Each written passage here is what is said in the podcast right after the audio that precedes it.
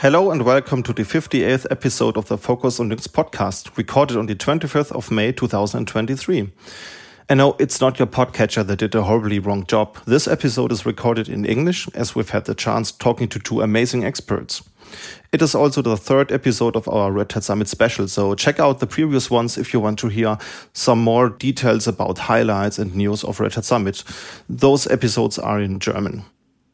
In the first interview you're going to hear, we spoke with Máirín Duffy about her long-time UX contributions to the Fedora project, Podman, and various other projects. And in, in, the second interview, we had a chance talking to Matthew Miller, who is the Fedora project leader. And we spoke about his work on the Fedora project and various related topics in the future. So let's start with the interviews. Welcome back to the Focus on Linux podcast. And Red Hat Summit just ended, but we were really lucky and we have the possibility to talk about things like Podman Desktop and UX and Fedora. And we are thrilled to hear Máirín Duffy, which is here. Hi, happy to be here. Nice that you have time for us. And also, we have Jasper in the round. Hi, Christian. Thanks for letting me be here again. So, okay, maybe we start with a little introduction. So, Máirín, maybe you can tell us how did you get to uh, work as UX designer for Red Hat? What is exactly your your work, and what does it look like working as an UX specialist on your typical workday? Sure. So, I will say that as a UX designer, um, myself and my my teammates are maybe a little strange because we use Linux as our laptop and we use Inkscape and PenPot and GIMP and all open source tools. Awesome. There's there's there's a community of us out in the open source community of designers that don't use Macs and don't use Adobe or Figma or whatever. Um, and that's one of the things that you know makes being a UX designer at Red Hat working on open source maybe a little bit different. But um, other than that, like I came, I, I, started using Linux when I was in high school, and um, my first Linux was Red Hat Linux. When I went to school for computer science, I used Debian because their Japanese input, like it was easy to set up. So that was the choice for me. When I started working at Red Hat, I started working on Fedora. Um, I started using Fedora as my primary desktop because, you know, that's what we all worked on.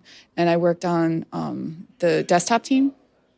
Um, when it was just an internship. And then when I finished, I came back full time I worked on Red Hat Network, which was the only proprietary software that Red Hat had. And it wasn't like we didn't decide to make it proprietary, it was just a hosted service that started. And it was back then, like, you didn't really open source a hosted service, but it became a product and we open sourced it. Anyway, when I when I left that team, um, I became more focused on working on Fedora projects. So I've done a lot of things in Fedora. Um, I did uh, the Anaconda redesign, which was not popular. That's okay. You don't win them all. And I recently redid the Fedora logo. So, you know, everything from visual design, interaction design, website stuff, it, just the whole gamut. It's it's we we don't really specialize, we're more generalists. And I guess one of the biggest things I've probably done over the years in Fedora is establish the Fedora design team, which is an open source community-based design team. We have designers from Red Hat, we have um, contributors from the community. And, you know, one of the big things we do every release is we produce a new wallpaper and we follow sort of an open source process of, you know, sketching, coming up with concepts, finalizing it every single release. So every every time when we look at the wallpapers in Fedora, what we like to say about them is they're a showcase of this is what a creative designer could make using Fedora itself, using only open source tools you can get in Fedora. Okay, great. I didn't know that you all also worked on the RHN artwork. So did you also did some designs for Red Hat Satellite 5, which was the first open source version after Yes, RHN? Spacewalk. So I did the Spacewalk logo and I did I my my main my main role in that project was doing UI. And when I came to RHN that that series or that version because I know that's the old satellite, like this is the new one now, but um there was some legacy UI established. I didn't want to like rock the boat and change everything because you have to do things iteratively. So, but they were in the process of converting it from from a an in-house Perl-based web framework to Java. So and they were just sort of porting the pages as is and i'm like listen you're, you're rewriting this page anyway let me do a little bit of an assessment on it give you some ideas for improvements so you're not just copying it but you're also improving it along the way so that's how i really got my start you know making changes in that project was kind of inserting myself into that porting process. I can imagine it was one of the first tools i used after my um, training. And uh, i think i started with spacewalk 2.1 okay. And I really um, love the progress the um, tool made. So the artwork got way way better. The design was was better, and the framework used for the HTML front end. So you did a great job, I think, you well, and your team. I'm glad you enjoyed it. There was definitely things that I had always wanted to do that we never got to do. So I always felt yeah. bad about it. So I'm, I'm, glad you were able to have a good experience with it. Yeah, it was awesome. Did you uh, check out the the fork of Spacewalk? No, I was unaware there was one. Um, I think three years ago it was forked as Uyuni, and they oh. also um, did a revamp of the user interface. And I think there still might be some things you and your team did maybe a couple of years ago. Okay, so quite would be quite funny to hear your in, insights I, on it. I will take a look at it definitely. that sounds great. Okay, so um, you were talking about the new um, logo of Fedora. Mm -hmm. So, what were the reasons for it? How did you get to design a new logo? So, developing materials for Fedora over the years, and especially in a in a context where it's a community open team where we have volunteers coming who we would either have folks who were experienced in design but they didn't know the open source or they're experienced in the open source and they didn't know the design and they would be sort of like newbies maybe not a lot of experience the fedora logo was really the old one was challenging to work with because you couldn't produce it in a one color format. It really required like bare minimum two colors, but usually three colors. And this, you know, this makes it more expensive to screen print because it's three ink colors. Um, it makes it difficult to do things. Just it, it just makes it awkward. And you know, I, we developed strategies for working with it, but you know, over the time, it, it started looking a little dated too. So we really wanted. It was something I always complained to Matthew Miller about. Like, can't, can't we do something? Like, can't we like change it? The other thing about the logo is because of the historical context of the time, I will not argue with it. The font was a proprietary font. And I uh-huh. really wanted it to be an open font license font. Like it's an open source project. You have to use an open font. And so, you know, back then there weren't many but there's like a wealth of open source fonts. So right now so we wanted to do that too. So matthew helped me make the case to get support for changing it like from a legal sense because red hat is the trademark owner. So we got the support and i started working on it. And i tried to do a very open process. Like i was very open in the community. I have a series of blog posts if you if you you know use duckduckgo to look for them you'll see them but I kind of talked about these are the problems we're trying to solve. Here's some ideas and sketches we have. And, you know, I didn't do votes, but I kind of tried to show people the different directions we could go in and kind of suss out what what what was the ones the, what was the direction that people liked. And we eventually went down that road.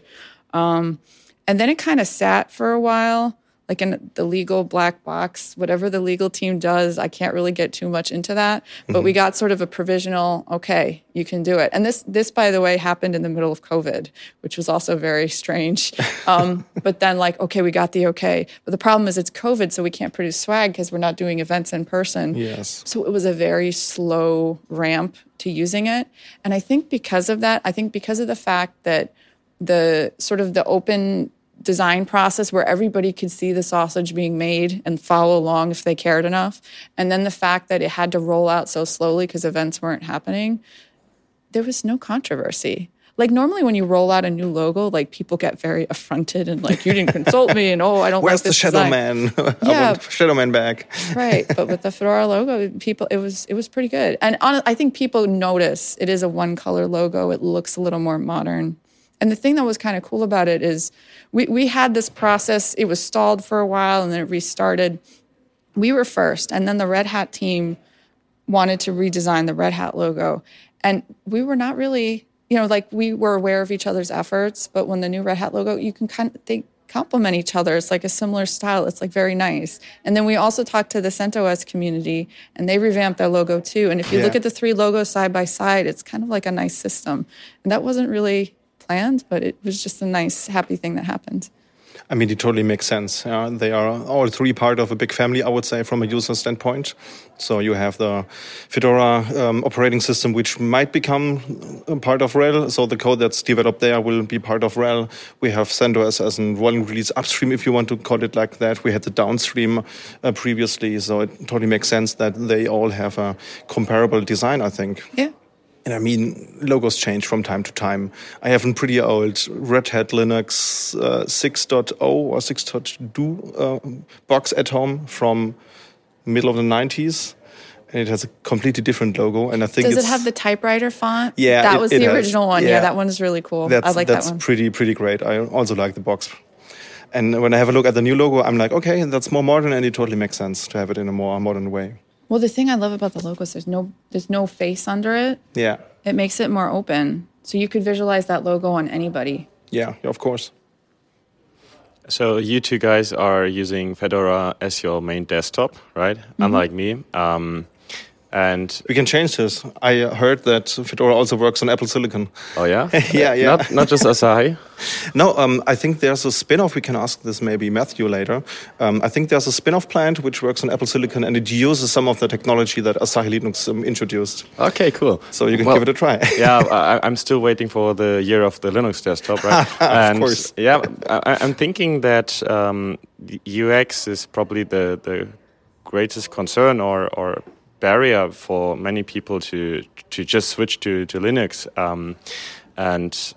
Uh, because because you have so many um, developers in the open source community, because programmers tend to go into open source as a uh, pastime activity, sort of.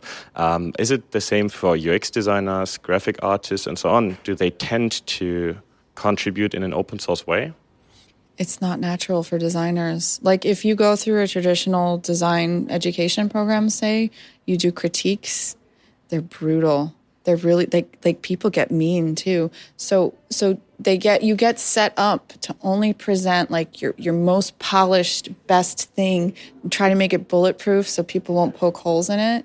It's like the exact opposite of the open source process of doing things where you show a really rough sketch or you just have a concept that you're sharing that's not fully baked because the, the thing the thing about what I think is superior about doing design the open source way is that you're showing people something that's a work in progress that's not fully fleshed out. So you feel like you know I'm not I'm not saying your baby's ugly. Like we're, we all are on the same page. The baby is not fully formed. Let me give you some ideas and like and you feel more open to being honest and giving good feedback that way. And then if if the designer actually takes your feedback into account you must feel like a sense of ownership. Like oh I, I had a part in that. Like i was involved in that. And then you naturally support it. And it's sort of this nice virtuous circle which you don't get with the traditional sort of defensive design where you're trying to make it so rock solid. And the thing is if you went down the wrong path you sort of hardened something that was the wrong design, but then you feel like you need to justify it because you put so much effort into making it bulletproof. So I really think the open source method is is a superior way to do design, and it is not really always practiced that way. So it's it's like a learning curve for designers that come to open source projects who don't have the open source background to, to get over the fear of showing something that's not fully formed.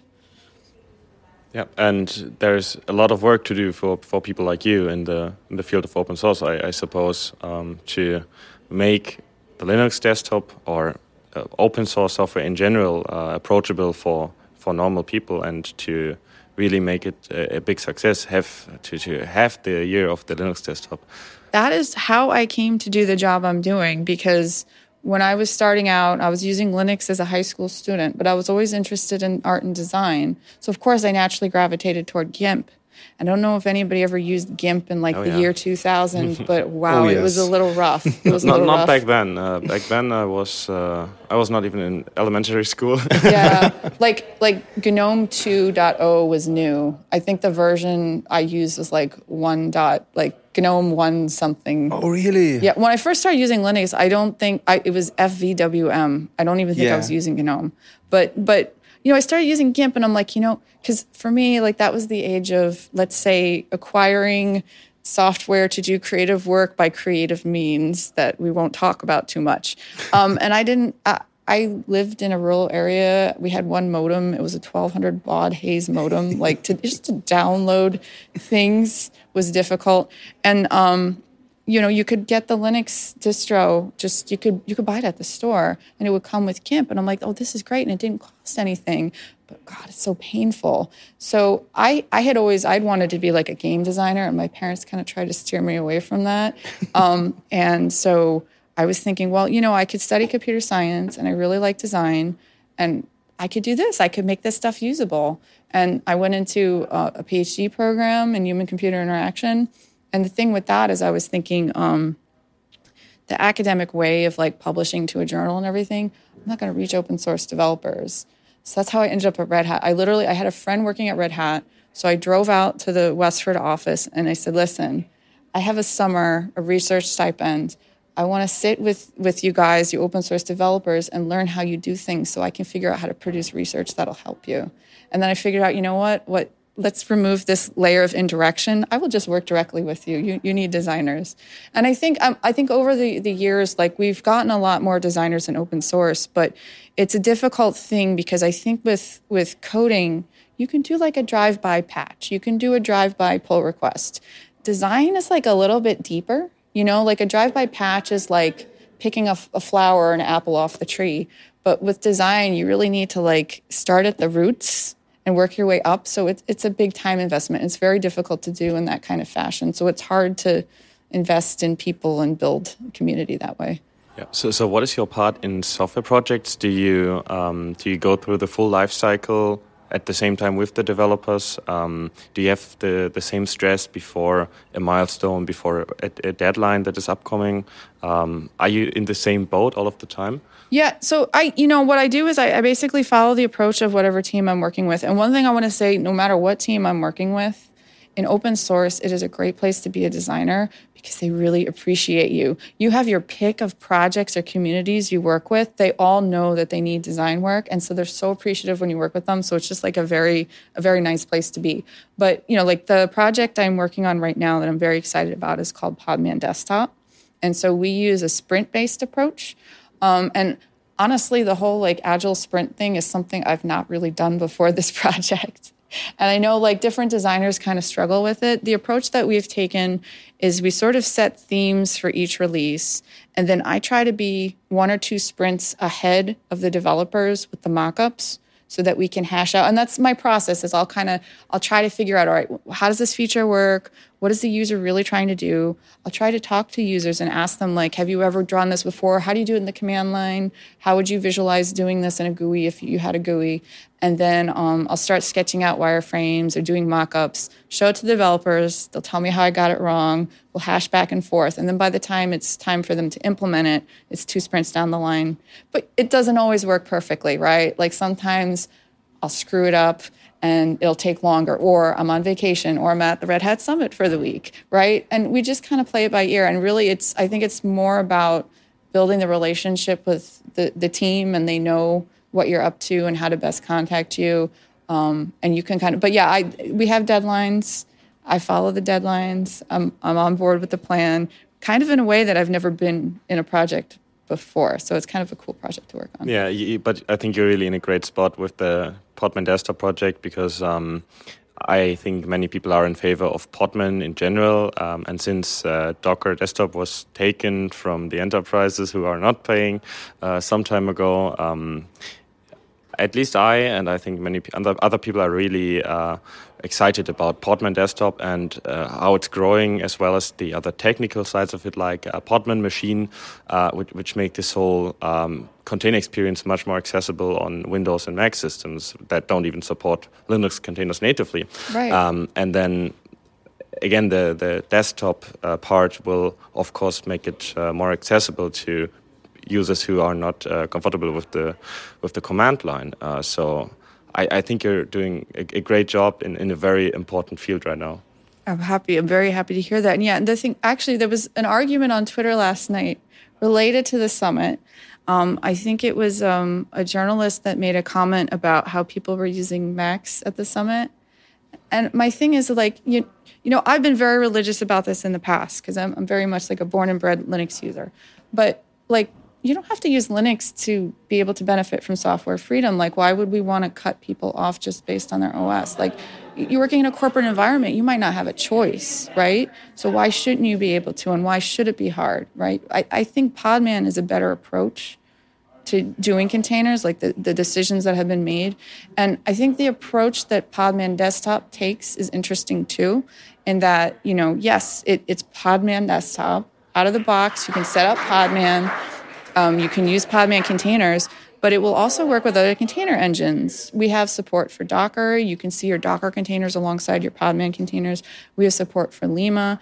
It's um, built with like an extension system. So we just actually today got a pull request to add, um, a, I think it was a Minikube extension to support Minikube in the UI. And it's just this open approach where it's not, we're not building like a tower where you have to use only our stack. We want it to be open and we want different people from the community to contribute something that'll fit their workflow. And I think that's the better way to run a project and to build a tool rather than I'm making very strict decisions just by choosing to use this tool. Yeah, I, I think that's the the outline that I um, identified in all of the other projects around Podman, like like Buildah, Skopeo, um, CRI-O. They they all branch out into very very far feature sets like um, there's overlaps between podman and Buildah um, and there are so many features in, in podman that you didn't know from from docker for example um, yeah, it's it's very very nice approach to software. Nice to discover new things in, in these uh, in these tools. Um, and and you you made the logos right for i did. for, what's the story behind them? It's these these animals right?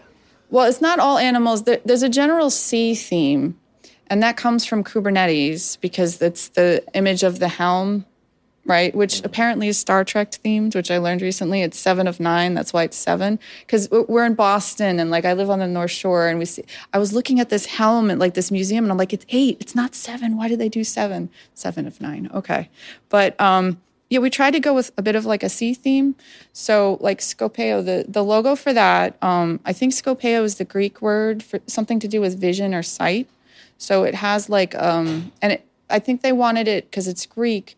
It was some kind of Greek, um, like the traditional fisherman. So I have the traditional Greek fisherman hat, and then um, the telescope. Yeah, like yeah. a telescope thing that a fisher fisherman on a boat might use to navigate. So that's where that came from. Um, that one it doesn't have like a character; it's just objects. But then Buildah comes from the name is from Dan Walsh. Is got that Boston thick Boston accent. So when he says builder, it sounds like Buildah. and so I just I wanted it to you look the logo and you think Boston. So it's like this cute Boston terrier and he's wearing a construction cap. So he, he's a builder and he's from Boston. Um, the Podman logo is very special to me. Um, we were basically thinking, okay, well, I mean, it's about pods and managing pods, pod manager. Um, you know, and I was just thinking, well, what kind of animals are grouped in pods. And, you know, because Skopeo had sort of this seaside theme, I was thinking, well, you know, let me look at sea animals. And I saw seals. At the time, my daughters were watching this. It's a beautiful, wonderful movie. It's called Song of the Sea. It's made by a group called Cartoon Saloon. It's an Irish movie. And it's about this Irish myth of selkies, which are they're seals and they turn into women on land and um, it's a female character, which I thought would be a nice counter to pod man because people get confused. It's manager, not man. Um, and so it's just these three seals forming a pod. And I have three daughters. So I named the three seals, each one after my daughters. And there's there's a large one, there's a middle one, and there's a little one. Obviously, I have three kids of different ages. So yeah. This is lovely. Yeah. And it's purple. My, my littlest daughter's favorite color is purple. So Okay, there's a lot of meaning behind the logo. Yes. Uh, Definitely. Great to learn about it. Yeah, I was just thinking that the hat of the Buildah logo might also be related to foreman because it's yeah person. Yeah, that's what I was thinking. Work. The foreman hat. Yeah. So that's uh, also a great reference. Yeah. Did you also invent the snowflake of CRI-O? I did, and that was the very first one. And with that one, I was basically thinking the Kubernetes logo has the seven the seven sides. Um, and so I was thinking, I took that and I flipped it because I wanted to differentiate it, but I wanted to show a, a, kind of a connection to Kubernetes. And then it's just sort of like a, yes, because it's cryo, it's cold. That was the very first one. So they got more complicated as time went on. I recently did one for crun too, and it's a um, it's a container on a surfboard with a wave, and the wave makes the sea. But they're all done in like this this style. But you know, the thing that was kind of a bad idea about the logos is it's the seven-sided thing. When we made stickers with the seven sides, they don't really make a pattern on your laptop. So we're going to start printing them in six and hope nobody counts. Right, that was bothering me because I yeah. at, at, some point I got all of the stickers and uh, I, I, noticed that that it will yeah. not uh, form a they they should be hexagons, right? Yeah, there is actually an open source hexagon sticker spec, and I contributed the Inkscape template for it. I should have known better, but I just I wanted I felt wrong like using the wrong number of sides, but I'm just you know what the usability of the stickers matters too. So anyhow, they are great logos. Thank you. I quite really nice to have that. a look at them. I really like the design. So, are there any other logos or artwork you contributed to?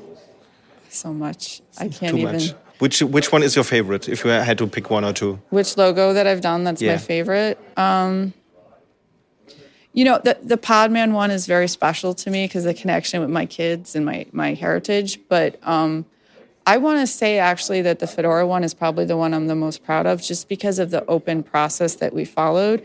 I think one of the things that's important, especially because we need more designers and open source to make it more accessible to more people. I mean, my, my goal is world domination of open source. I want everyone to benefit from open source and, and software freedom.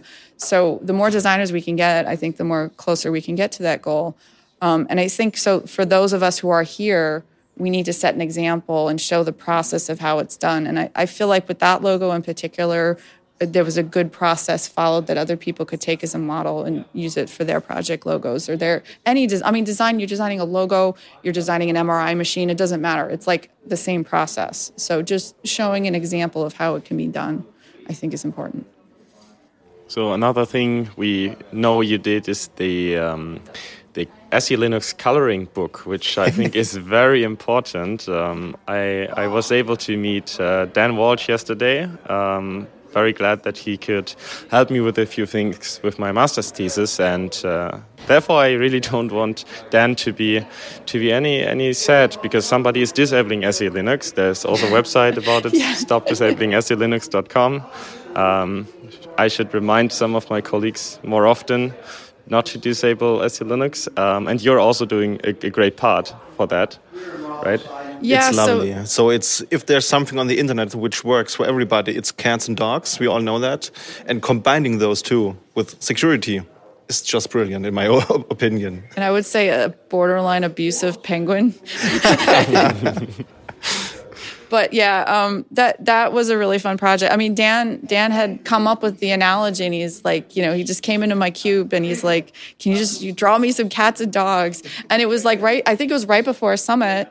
So it was like this rush. Like I spent a week just like drawing it. It's very. I wish I could go back and like I maybe someday I will and just make better artwork for it. But it gets the point across, and like I think that's effective. I think that's like the general theme of open source. So we have great technology, we have great concepts, but we struggle to tell the narrative and we struggle to make it easy to understand. And I, I feel like doing something like a coloring book it makes it approachable, it makes it seem less scary, and then you use the analogy, your brain fills in some of the details and it makes it more approachable. So yeah, exactly. I, I, think that you would either read a manual on, on SE Linux, some documentation, which requires a lot of attention from your side and uh, investment. And then I know that Dan made uh, an hour long video some years ago. Um, I think it was a conference talk where he explained SE Linux very, very well, but still that will take you more than 45 minutes to consume.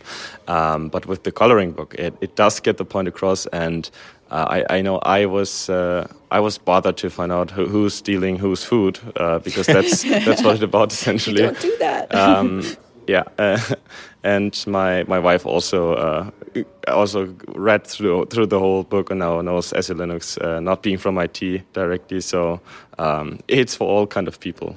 Yeah, and I want to say we have like a whole series. We have the container coloring book about the three little piggies and container security. We have Container Commandos that's about some of the different container uh, the upstream open source container projects. And um, we have Reliability Nightmares, which is the kind of the SRE coloring book. We have um, EDA and the Three Dwarves, which is about Knative and Snow White baking pies. And all of these coloring books are open source. They have Git repos if anybody wants to remix or print out their own copy. It's the same, it's that open source design principle. We've had contributions in terms of translations and copy edits and stuff like that. It's a cool project and it's a good way to explain technology. This is awesome. Do you have more coloring books planned in the future? So maybe for things like Red um, Satellite or maybe um, Ansible runbooks, which is uh, one of the latest topics. So we do have actually an Ansible coloring book that I forgot about. Little known one. It had a bit of a rocky road to production there, but yeah, we have an Ansible coloring book. Um, it, it, doesn't involve Lightspeed because it predated that, but maybe it could be revised. Actually, if I was to do another coloring book, it would probably be about Podman and Podman Desktop you know, I might fill in the the backstory of the seals, and I don't know what their I don't know what the the plot would be, but something about that would be pretty cool. Great idea.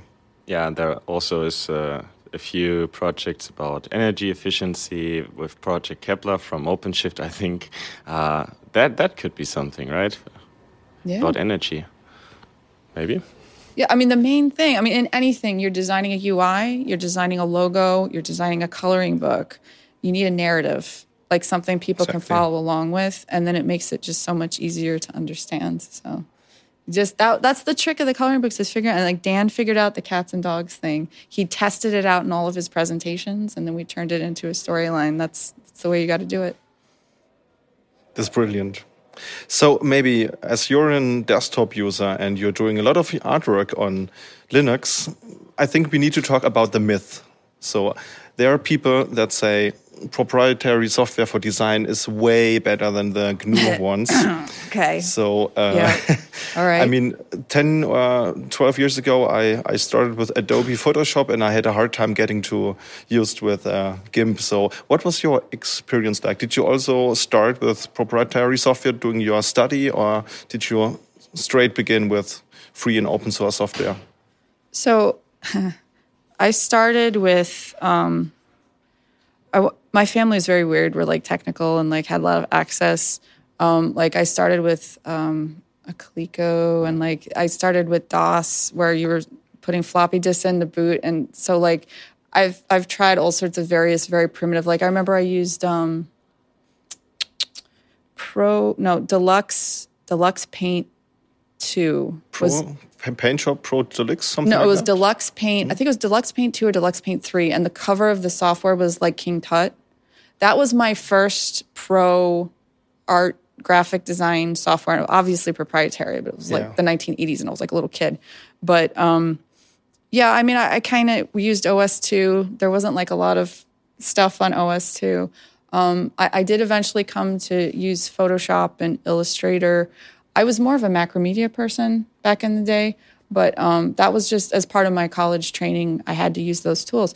But you know, like Inkscape and Sodipodi, which was the precursor to Inkscape, wasn't a glint in anyone's eye at that point. It didn't exist. And the GIMP, like I said, that was my inspiration to even study computer science to try to make it better. So it just it was like when when Linus before Git existed I don't remember the the version control system he was using was not open source, and then he wrote Git, so he had an open source one. Um, it was kind of a similar thing. You have to kind of bootstrap the thing to exist. Yes. So once once Inkscape and I, I used Sodipodi, and then Inkscape happened, and I basically started on um, Macromedia Fireworks for mockups when I first started at Red Hat, and I quickly migrated to Inkscape once it had like a key feature, and that was it. Like I'd never used anything else. And it's interesting because I'm like the exact opposite. I, I recently purchased a Mac because Podman Desktop is cross platform. Yes. And I'm the UI designer, and I should be able to understand the native system that it's in so that I can better design for it and understand how it fits in that workflow. So I, I bought a Mac. My husband got very upset and made jokes about divorcing me. He's a GNOME developer, so we're, we're a Linux family, um, all in good fun. But um, it was really weird. It was like using a computer for the first time. There are things about the Mac model of doing things that, as a UX designer, confuse me very much. Like, why is the menu attached to the top? and the window is down here and it moves. And then if I click on a different window, the menu changes, and then I don't know like which one it is. Visually, Yeah, yeah. that association is very strange. I'm sure it like is inherited from the ancient versions of Mac, whatever. But that seems like a broken model. So for me, coming from Linux and GNOME in particular, where I'm used to hitting the the the meta key and typing and I can open up my app. For me, like just finding the app and oh, it, like I can't find it. It's so frustrating for me. Setting up my SSH key. I actually started like a little TikTok and I was like, pretend like I'm a designer. I haven't used a Mac. Like it's been 20 years since I've touched one. Watch me flail. And like I tried to, but I'm not, I'm too old to do TikTok. So I, I, I gave it up. But it, it was kind of ridiculous how hard a time I had. So I think it's like less about one being superior to another and it's more about your exposure. It's like a language. Like i speak english you guys speak german i don't speak german. It doesn't mean german is worse or harder to learn. It's just what you you grew up with. It's what you learned. You know what i mean? And when you Exactly. use a thing you keep that up. So you know you you grow up with linux you use linux it makes sense to you. So i don't i don't think there's any like better or versus the other one. I think it's just it's almost like a cultural thing right. And I think um, that things are getting better. So I can remember having a look at GIMP back then in 2004 or 5 ish. okay And it was a really rough experience, I would say. But I recently had a look at it and it's way better since they have the single window pane. So it's easier to get used to it. And the shortcuts are becoming more popular. So Yeah, and the thing about GIMP too being open source, like there's a few universities, I think University of Waterloo is one of them, where they have like a department that works on like graphic processing. So it, they can't they can't put it into say Photoshop because it's proprietary. So they would develop these plugins for GIMP because they could. So there was stuff like the LQR program. It's called Liquid Resize. It's like a plugin for GIMP.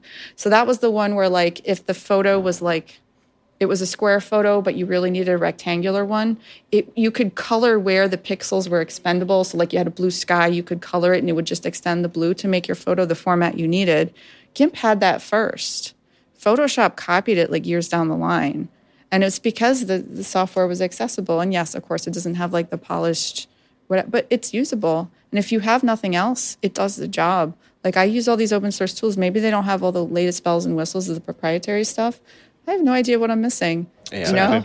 And once you get the hang of it, you can be sure that there will not be an mandatory update, and then after that, everything looks different. You have to put your files into the cloud, and if if you dis- disconnect your Wi-Fi, the the the software stops working suddenly, something like that. You, you know, it's it's uh, proven to work, and if the project goes into the wrong direction, you will say, "Uh, uh I'm part of the community." Well, that that hit me at, at an early age because when I was when I was in high school, I was in some summer camp, like an engineering summer camp, and we it was like about movie making. So we used something called Macromedia Director. It mm-hmm. was like a precursor to Flash. I actually preferred it to Flash because it was more programmatic. Like you could actually write code like a code editor and program your animation. And I be like that was my thing. I was the director girl, like in the dorm and everything, and I knew it. And I did all my freshman sophomore year projects in it. By the time I was a senior, so this is like, you know, three, four years later, I couldn't even open them up. I think Adobe had acquired Macromedia. They had Sunset Director as a project. I didn't have the CD because we had some laptop program where like the software was preloaded. So I didn't have a copy of Director. So I had this whole portfolio of work that I was still in school. I hadn't even graduated and my, my portfolio had bit rotted. Like this ridiculous. And I can open projects that I made in the GIMP when I was in high school. So, you know, and it's like the open standards, the open format, and just the fact that if you need a specific version, it's available. It's great. right. It's like so much less risk. Like that's the big thing for artists and designers is losing your assets, losing your work. It's like a big traumatic thing. And everybody, like with a lot of these tools, especially the cloud-based ones, it's um it's terrifying. Like I've I've known multiple designers who had like their mock-up work in these proprietary online mock-up tools that then they sunset. And it's like you can't even oh we can let you download and export your data but how are you going to open it? There's no other editor that understands the proprietary format. So you're really stuck. But i do want to kind of plug penpot that is a newer open source project. It's done by the group that does taiga. If you're familiar with taiga it's like an issue tracking system. It's like agile development. They have kanban boards and stuff. So um, penpot is an online cloud-based UI mockup suite. It's it's similar to Figma and like function and everything.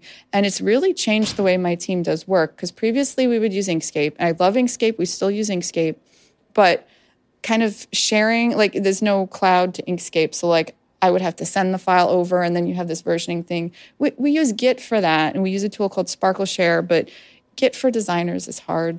It is. Um, and things would happen, and it's not really made for large binary files. Like I know there's extensions that whatever, but PenPot is so nice.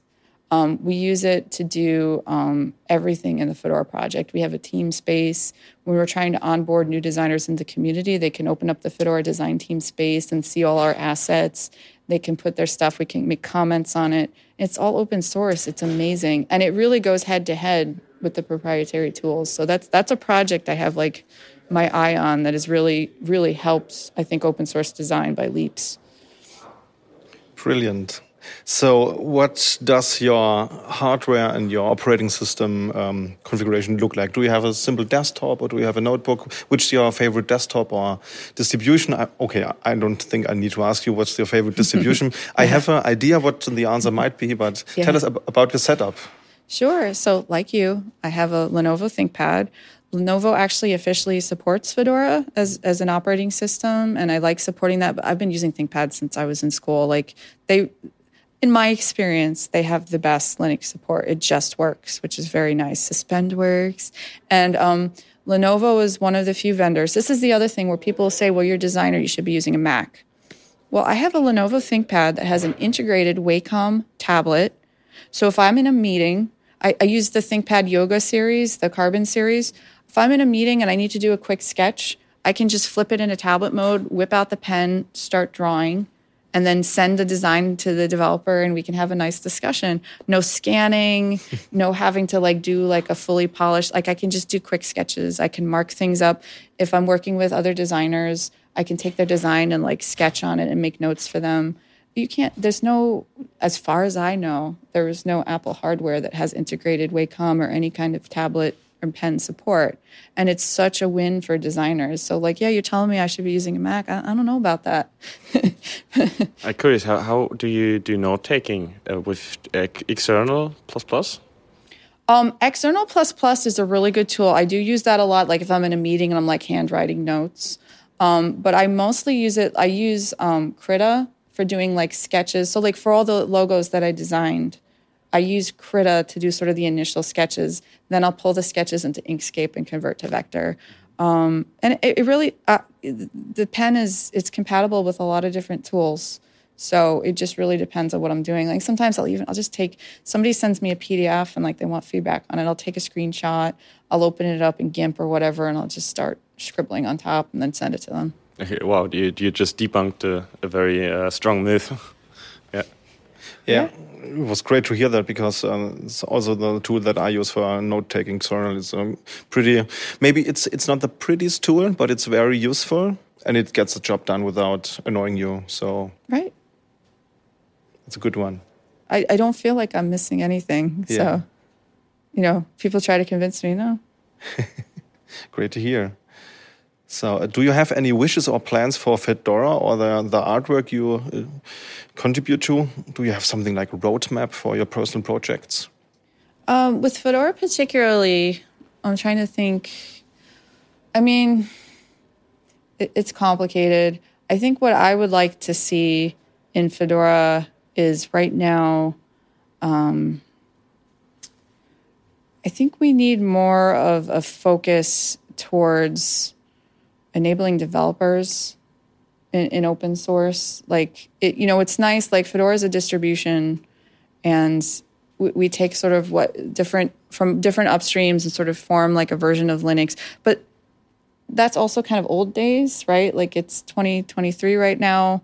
Um, people have the, the operating system we, we take it for granted now. Like it used to be we were like the up and coming and fighting the good fight and it's like no linux kind of won like in a lot of ways. Like obviously the year of the linux desktop is not this year maybe. For me it always has been.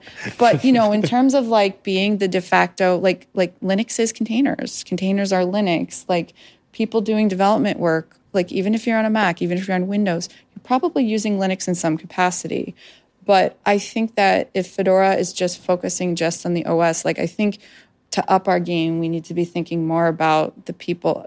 I'm a UX designer. I'm going to say this. Think about the people using Fedora. How are they using it? Can we streamline that? Can we add more functionality or make more choices in how the narrative that we tell about Fedora and the way that we present things and the options and, and the priorities we have to focus on making their lives easier? I think that's really how, you know, that's the roadmap that I'd like to see for Fedora. Fedora is going to be having a council election soon. I, I actually considered sort of running for the Fedora Council and like making that my platform, but I, I I'm busy. So I ended up deciding, oh, well, you know, I could probably influence it that way without being a formal council member. So I'll probably be doing that. So if this is something you're interested in, you could always follow my postings in the Fedora community and see where that goes. That's great. Is there anything you want to tell our listeners uh, how they can contribute to? I think there has been a wallpaper contest in the last couple of years. Is this still a thing for Fedora, or what does the project? So every basically like? every six months we come up with a release in Fedora, and every release has a new wallpaper, and the wallpaper starts from concept to actual like implementation design in the distro basically within that six month period. And at every stage of that period, we're always looking for folks to come and help. It could be as simple as we have three different concepts we're thinking about. Tell us which one you like better, or you know, do you have an idea to mash two together? um, coming up with the initial concepts. You know, every release, this is sort of, the, there was some controversy a few years ago when Fedora got rid of the code names. But the secret is we still have code names, but we just use them for the wallpaper. And we follow the alphabet system and we'll pick like a different scientist from history. We make an effort to pick like diverse scientists, like not just, you know, white guys from wherever, but we, we try to like look at people who've made contributions from all around the world and all different backgrounds and we kind of look into that person's life and try to draw some inspiration from it like what could the theme be um, and so like for example the i think it's the fedora 26 wallpaper. That, that one was it was alexander graham bell. And the idea was you know he invented the telephone. So the wallpaper is like a line of trees reflected in water.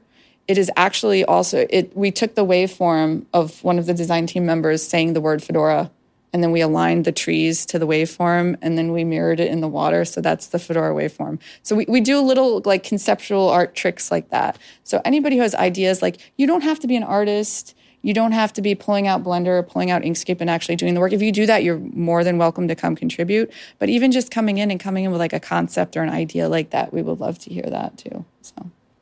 This is lovely. I just had a look at the wallpaper from fedora 26 and I'm mind blown because it totally makes sense what you just said. The uh, story behind it. That's uh, totally interesting. So, what's the story between the uh, behind the current wallpaper? Is there any story behind it? Yeah. So the current wallpaper, I, I have to say, I'm kind of embarrassed. I don't remember um, the name of the scientist, but he was somebody who he worked as um, a biologist. He worked towards um, you know cures for cancer and things like that and I think it was something to do. There was like a background to his story where um, early in his career, he had worked on Project Manhattan and he felt very badly about what happened in Japan. It was like one of these things where I think he was trying to sort of atone for that with some of his research. And the the inspiration that we had was sort of it's it's like clouds over a landscape, and um, the idea was sort of um, I know we we looked at some of the the Hiroshima um, memorials that were done, and we we were kind of inspired by the movie Grave of the Fireflies. And it's something where you have something that's like sad, and but it's life, and it's like seeing some of the beauty in it. Like the fireflies are pretty, but they were also a symbol of something kind of terrible. I, very deep, very deep. Um, but that that was sort of it was sort of seeing through the clouds and seeing sort of the beauty of nature and like all of the different um, fields connecting together that was sort of the, the general zone. So it wasn't like a, uh, the kind of oh whiz bang conceptual art of like Fedora 26, but it was still. We, it, it also kind of comes from we, we do get influenced a little bit by what's going on in the world. So we're kind of coming out of COVID. So that was definitely sort of an influence too. We actually one of the the first wallpaper we did sort of after COVID lockdown. It, it's like this quiet layered forest scene. The, the, the inspiration was actually Ub Iwerks, who was the guy who worked with Walt Disney who invented the multiplane camera. So it's like a multiplaned image, but we wanted something that was very quiet and had calming colors. And the thought was, you know, things are going on in the world that are kind of wild and, and stressful. And we want something that's like very calm that's going to counter that for people. So when they're working on their computer, it's almost like a like a, a solace. Do you know what I'm saying? So that's that's where so we're kind of we pick the scientists and that's where the influence comes from. But we also think about what's going on in the world too. Lovely story. Do you have a favorite Fedora release or wallpaper? As you just mentioned, code names and F26 is definitely my favorite. Just because it's just like one of those when you don't know it, and then when you hear it, you you can't unknow it. I, I think it's kind of neat. Exactly. Yeah. It was also a departure because a lot of them they're just primarily blue, but that one is light. And like anytime we do, it's it's funny because people are like loyal to Fedora, and each of the distros kind of has its color. So like if we ever try to like veer, like we try to push it towards like purple or push it towards green, and we're kind of intruding on different uh, real estate there. People get upset, but that was one where it was like light and it was like a different look, but it, it, it was pretty popular. I was actually surprised. It's a lovely color scheme. It looks very classy. Also like it. And it was made in Inkscape and GIMP. Great. Yeah. Yeah, I also like the code names that were assigned to the releases. I like Heidelberg because it's in the near where I live, and I also like Fedora um, Core Six because it was the first release that came with this um, AI GLX and Compiz Fusion desktop. You know the wibbly wobbly Yep, windows. I remember that Kristian Høgsberg was. This is he worked just just office with me. awesome, Yeah. and we don't see this kind of desktop effects that often these days. So Yeah. Yeah, it used to be, I think, the early days, it was named after a town where somebody working on it had, had come from. Ah. Yeah. I don't remember when it shifted. My favorite code name was definitely Beefy Miracle. because why is the story behind it? Yeah, the, well, the Beefy Miracle, like in the early days of Linux, um, Red Hat Linux, the Anaconda installer, while you're waiting for it to install, it had these little banner ads. Like, mm-hmm. but I, I think it was Garrett Lesage, who's still he works at Red Hat. He's still like in the Fedora community and everything. He had done these little graphics. It, it was themed after like an old time drive-in theater. So it was like, let's all go get a snack because it was like the intermission between movies or whatever. So he had like this happy little hot dog man and like that, like the soft drink man and the French fries or something. And people just really liked that hot dog. And like the Anaconda team kind of made it their mascot. And so like they lobbied very hard to make. They, they named him the Beefy Miracle. I, it was either Chris Lumens or or David Cantrell named him the the Beefy Miracle, and they just lobbied so hard for that to be the theme. There's actually beefymiracle.org, I think, kind of tells the story and it shows the origin, the Beefy Miracle origin story. So the Beefy Miracle is actually one of the official Fedora mascots now. We have a set. We have Beefy Miracle, who's a hot dog man. We have um, a panda, because I like pandas, so I just draw pandas a lot. We have um, Colúr, which is um, the Irish word for pigeon, but he's also a rainbow character, so it kind of makes sense in English too. He's the Fedora events or the flock um, mascot. And then we have the badger, which comes from Fedora badges. So, yeah. Great background stories. Okay. Do you have anything you want to tell our listeners? Anything where they could uh, get started if they want to contribute? Anything special the Fedora project or the artwork projects uh, in general are looking for these days?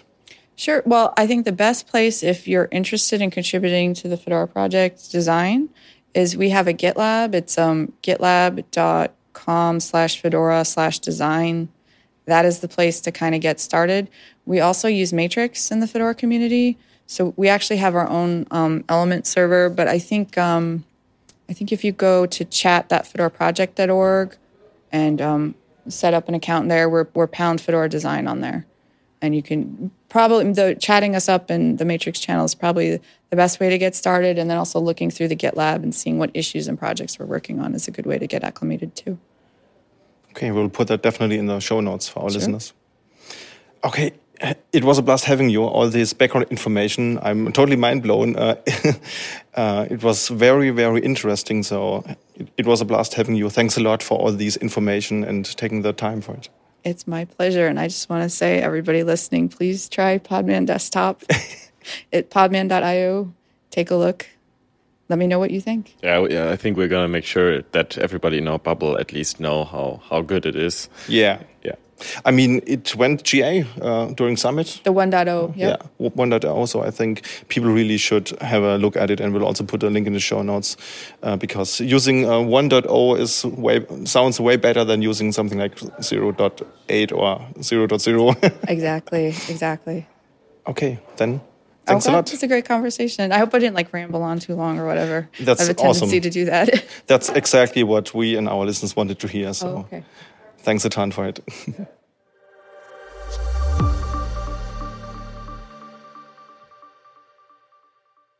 Welcome back to the Focus on Linux podcast, where we have the chance to talk to Matthew Miller, who is the project lead of the Fedora project, and we are thrilled to hear about what he can tell us about the project. So, hi, Matthew. Hi, I'm glad to be here. Nice that you found some time for us. And also with me is Jasper. Yeah, still here. Thank you, Yeah. Christian.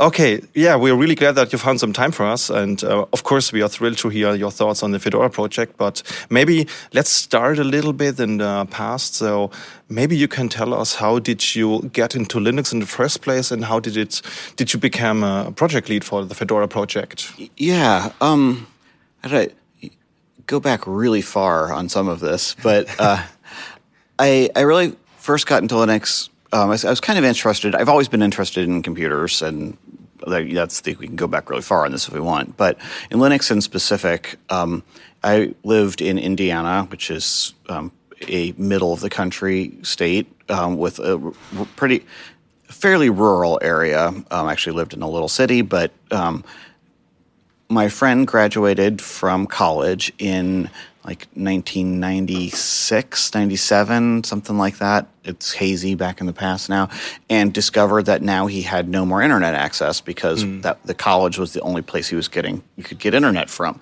So he convinced his father, who had an accounting firm, that starting up an ISP would be a great business venture. And I was busy not doing very well in college, um, but was also working in the uh, IT department there and knew how to set up a dial-in, um, you know, modem pool and all of that. So they hired me and my friend was like, "Come work with me. Let's do this." And so we did that. built built an ISP, and we originally for the first couple months we were using Windows NT. And then uh, we had one of the machines was just crashing like every night, all the time. There were two main servers, and one would just crash every night. And I was like, I read it in a magazine about this Linux stuff that uh, you know this is this is how you, what you really should use to build internet services. And so I ordered a five CD.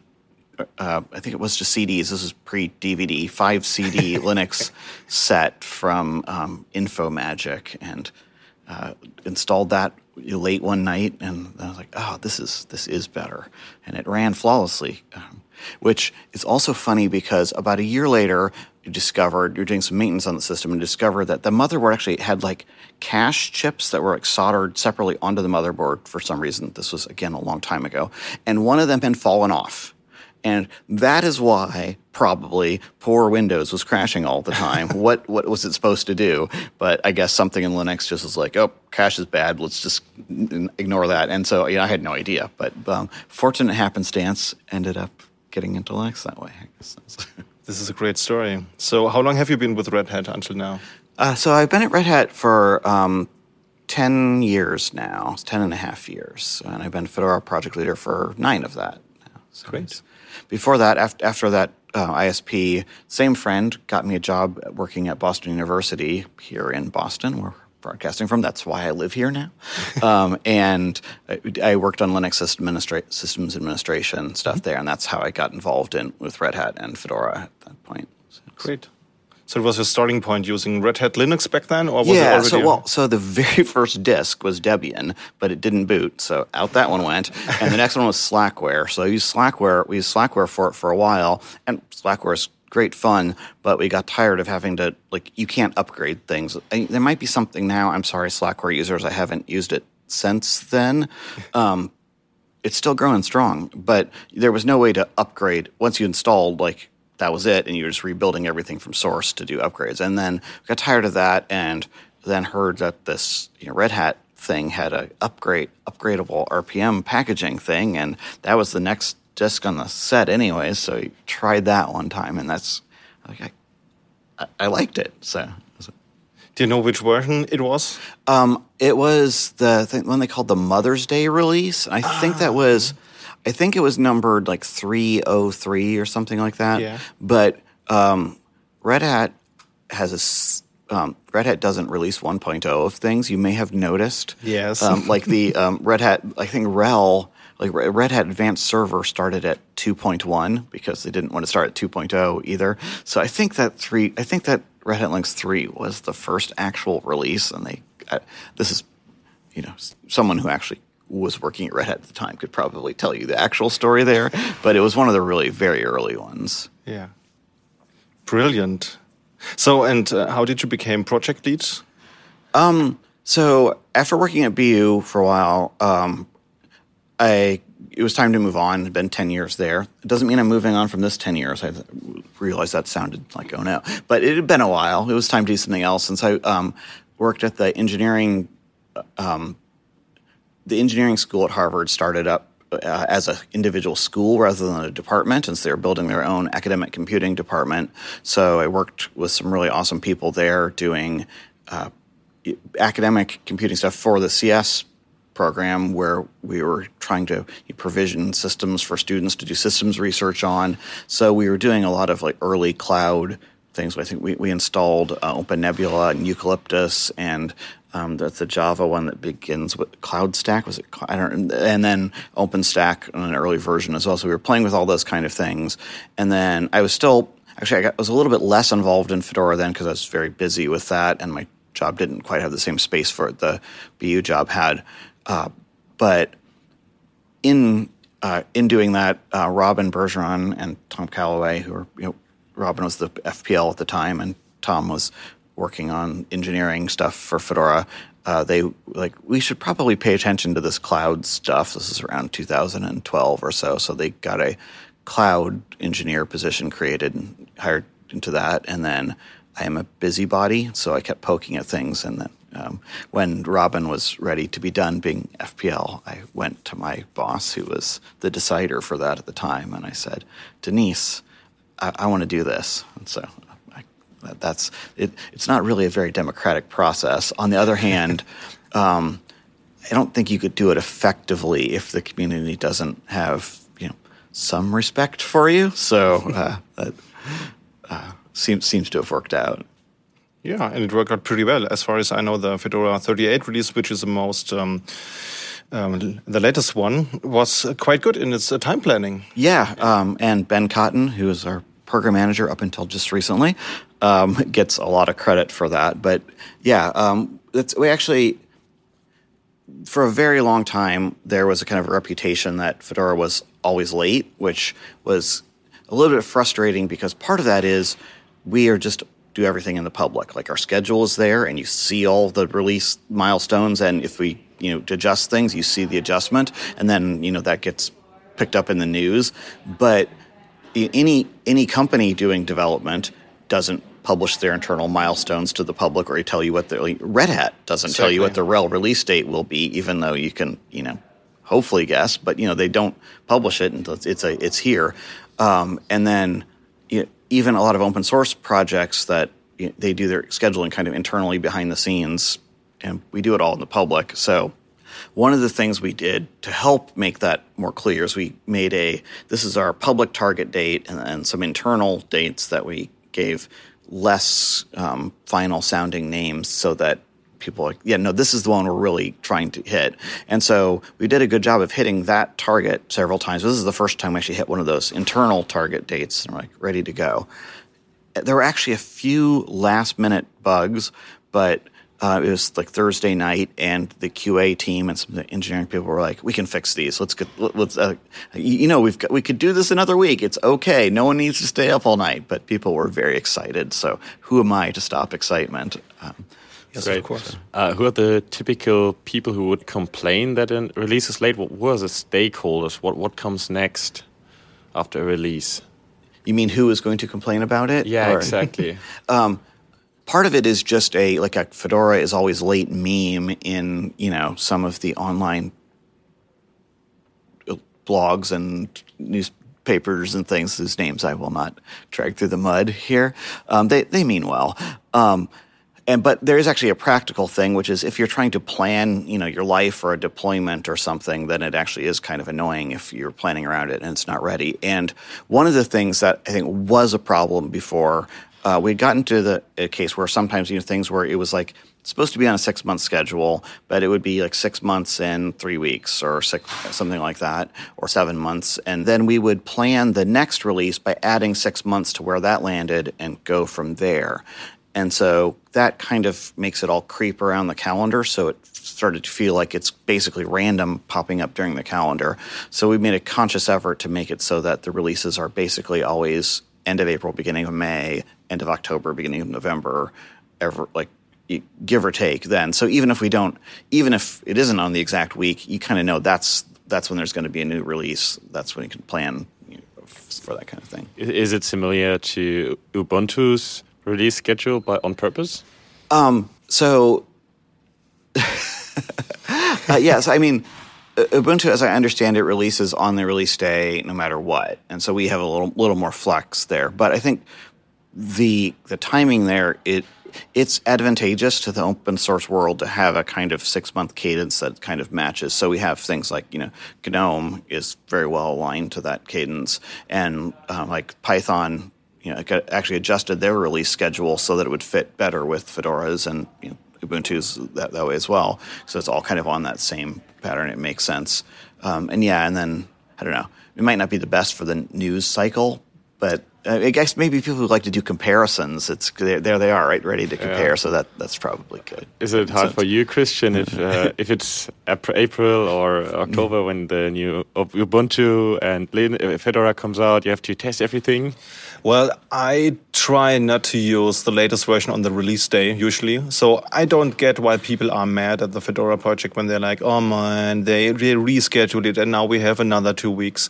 Come on, it's totally fine. I, I'd rather wait two weeks and, and have a working release, which is working fine for me and my device, than having it on the release day and things are not working for me and I need to maybe roll, roll back, do a restore of my backup. So I'm totally fine with waiting if the software gets gets better. Um, when whenever a new release comes out, so it doesn't matter whether it's Fedora or Ubuntu or another distro, I try to get my fingers on because I'm a enthusiast and I like to use Linux on the desktop. Yeah, but Fedora is my daily driver, so I try to stick to this first.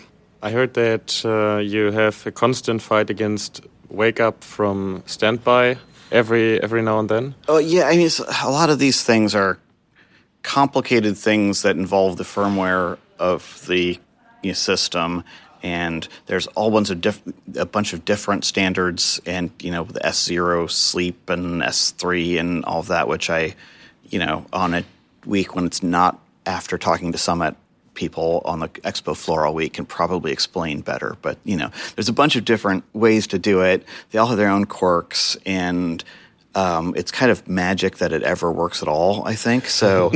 um, that yeah, actually, you know, just like people's systems booting, it's crazy what it go what a PC goes through to boot. Um, and yeah, that, it's kind of a hard thing because there are so many, many little quirks in the firmware of every computer, and ev- there, I, this is part of a thing I learned more about in working with Lenovo as they're putting out the ThinkPad with Fedora Linux workstation on it there. Uh, in some ways, like putting together a laptop is like putting together a Linux distro, where you're assembling all these components from all these different things, and they're sourcing them and putting it all together. And there are a lot of things that they don't make. So it's like, yeah, like the audio has this glitch or whatever. Like Lenovo's like, well, we got to go back to our upstream and talk to them about that. So one of the big things that that partnership does is they're telling their when, when they are specifying the next models of things, they say this needs to work with Fedora. This needs to work with the upstream kernel just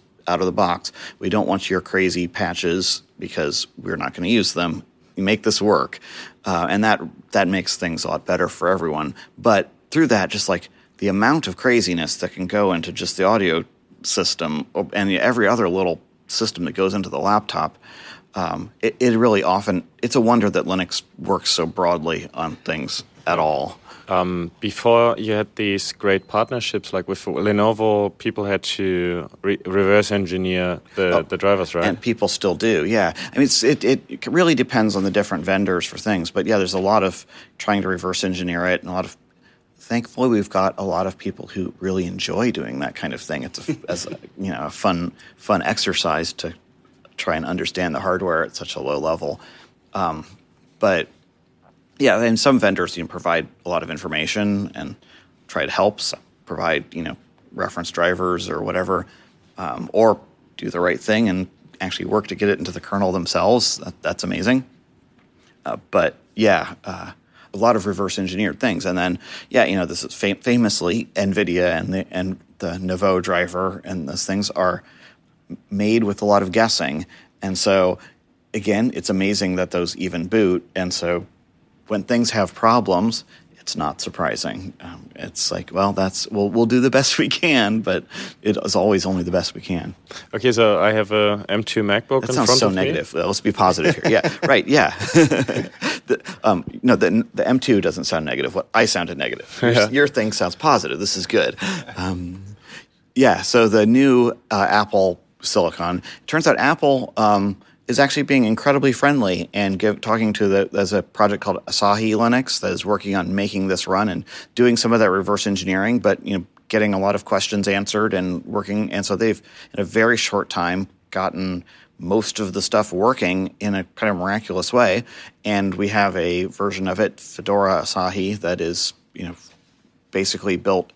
Uh, the out of the box um, version with nothing different, like not, everything that's in the standard Fedora Linux works. But right now, there are a couple other packages that are in Copr or other add on things that make it uh, like there's a different kernel that has some um, better performance and maybe some other maybe some feature enablement and a couple other tools that are that way. But we're moving to having everything just work out of the box, which is very exciting because back around like 2013 or so, there was a sweet spot where Linux just nicely worked on the Apple hardware, and then they switched vendors and Broadcom and a bunch of stuff, and then you can get it working on a Mac, but it's kind of I would not recommend it to anybody.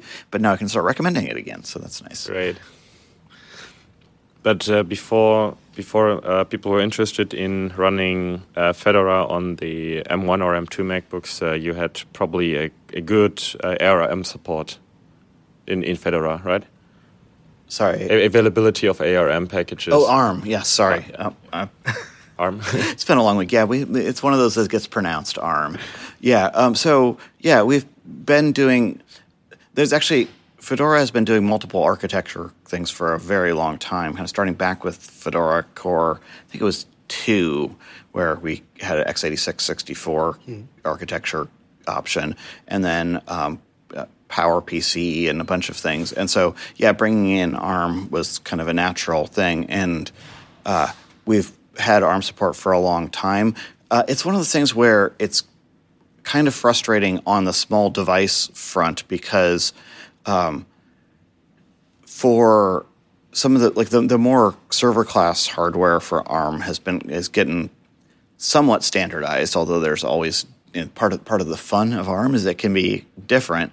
But the little single board things, except for the Raspberry Pi, tend to be kind of a one-off run of something, and they all have their own way of booting and enablement. So unless you are a small board computer person, by the time a specific thing is running nicely, like you can't buy that one anymore. Now you got to buy the next one, which doesn't work yet. So for people who love the little tiny computers, like that's that's great fun. If you just wanted something for your home, it's like it's annoying. Um, and you know, Raspberry Pi is kind of the only thing that's consistent and cheap, but it already has you know its own OS and its own thing on it. And you know, um, there are definitely people who go and install Fedora on that, and there's advantages of it. But you know, if you buy a PC and it has Windows on it, it's like okay, going to Linux. Okay, which what's the best Linux? What do I want to do there? Like that's that's a decision you make. If you buy a you know ARM you know, Raspberry Pi and it's got a Linux OS on it, there it's a much harder like. And then you really ought to put Fedora on it. Um, it's like well, okay. Uh, and so you get people who have a specific reason or a Fedora affinity doing it, which is awesome, and that's that's great. But it's a it's a much harder you know, thing to to push, really, and uh, we don't really have any kind of equivalent thing to that. Um, so I don't know. It's uh, it's been hard, and and also the Raspberry Pi people are you know they've got their own mission. It's educational kind of thing, and they've got their own OS, and they are not so like get they, their stuff works, their OS works, and they do put some things upstream, but kind of slowly and not very urgently, and sometimes that's hard. So it it often doesn't just work out of the box. So we have to do the enablement of it, and then um, yeah. It's hard to get it working because it hasn't um, a standardized interface. So for x86, we have um, standards that are, can be consumed, and it's not that easy for ARM yeah. devices. So. so there's an, there's some new things called ARM System Ready, and particularly ARM System Ready IoT, which theoretically should give some of the standardization. Um, I am not quite holding my breath, but hopefully that will be true. I think that's mostly coming to devices that are in like the six hundred to thousand dollar range. Mm. Which, if you want to do something with you know AI or whatever, that's probably a reasonable thing, but it's not quite the same like buy one for every crazy little home project idea I have that you can get when it's you know a twenty five dollar, fifty dollar computer kind of thing. Yeah, that's right. But, um, Having a look in the future, what do you think about those, let's say, non x86 architectures? Do you think that's the uh, way to go for the for the future? I saw there are already some early builds for Fedora on RISC-V. Yes, I, RISC-V is really very exciting and interesting. It's an all I shouldn't say all open source. It is a it is an open source instruction set. There are a lot of things that are done through non-open extensions to it, um, but yeah, it's got a lot of potential, and I think it's it'll be interesting because um, I hope that we can have a better standardization story because we've learned our lesson this time around. but there's also because it's open and there's no controlling thing, there's going to be a lot of like weird extensions and weird versions of it that are very special cased for things, and a lot of like RISC-V stuff that's you know running on the Im- embedded chips that you never see on things, which which will be fine. But I think it also will be you know, RISC-V bigger computers and.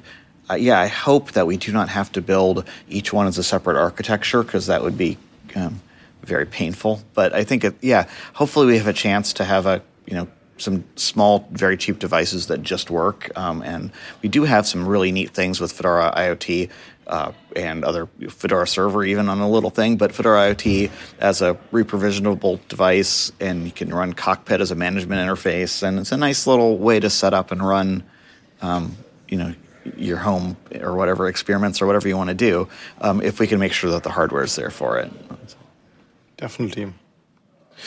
So maybe let's focus on your role as project lead. What does your typical workday as a project lead for Fedora look like? I, I wish there were a typical day, um, but yeah, uh, I, I do a lot of you know the typical um, uh, mailing lists, forum, um, keep trying to keep up with all those communications things, and then you know IRC meetings or Matrix now. Uh, Fedora runs a lot on meetings that are done in text chat, so there's a lot of those, and then you know a lot of video calls with different people, um, both inside Red Hat and you know people in the community and whatever, um, trying to make sure I'm in touch with everything that's going on. Uh, the thing that is kind of my nominally my main job um, is making sure that there is a coherent Fedora strategy that we are working on and keeping the project together and healthy. Um, the basic nature of kind of any community project really but open source in particular i think is to kind of diffuse in every different direction which is actually a very powerful thing because by having things going that way you kind of explore the space and you find all the corners and you can you can see things that you might not otherwise if you're just walking in a straight line but on the other hand you also tend to thin out and not go anywhere. So part of my job is to find some of the common areas where we want to go and encourage people um, to rally around those. So it's not really a top down kind of strategy because I don't get to tell anybody what to do. It is a volunteer communities, people going to do what they want to do.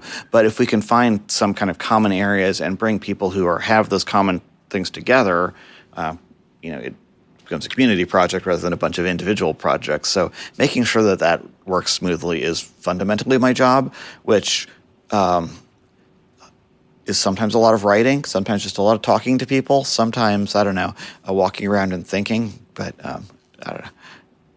I, I, count that as my job. Right? That's that's fair. Um, it doesn't look like I'm working, but trust me. we can all see that you're working because the project does pretty uh, good. I, I think, yeah, I so. guess that's a good. Yeah, yeah that's um, a good good sign. I think. Yeah, um, and I, uh, yeah, I, I'm I'm really proud of all the people in Fedora who have made this amazing thing and continue to make it and build it and make it grow. And, um, it's a really fun, neat project.